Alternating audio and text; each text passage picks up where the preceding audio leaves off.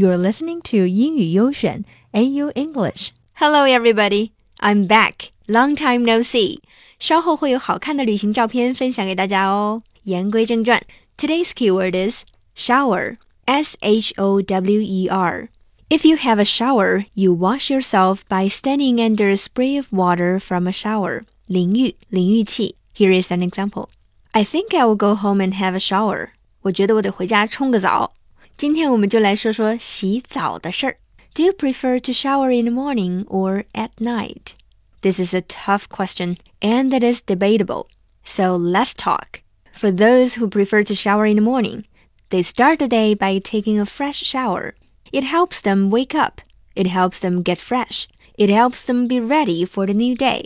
A morning shower transforms their entire day in a positive light. And if you are an oily skinned girl, it makes sense to shower in the morning to get rid of all that gross oily buildup in your pores. A morning shower makes you feel prettier all day. I bet Beyonce takes morning showers too. 早上起来冲个澡，头发美美的，身体香香的，干净清爽的开始一天的生活，每一天都是崭新的。But for those who shower at night, they finish the day by taking a relaxing shower. It helps them clean up.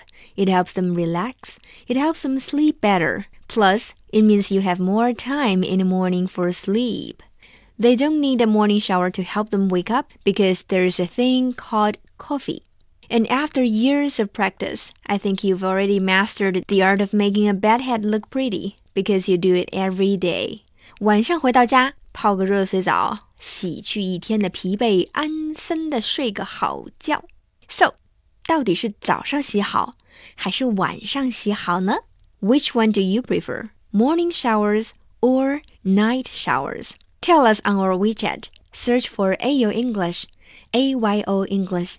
I really, really, really want to hear your choice. Talk to you next time.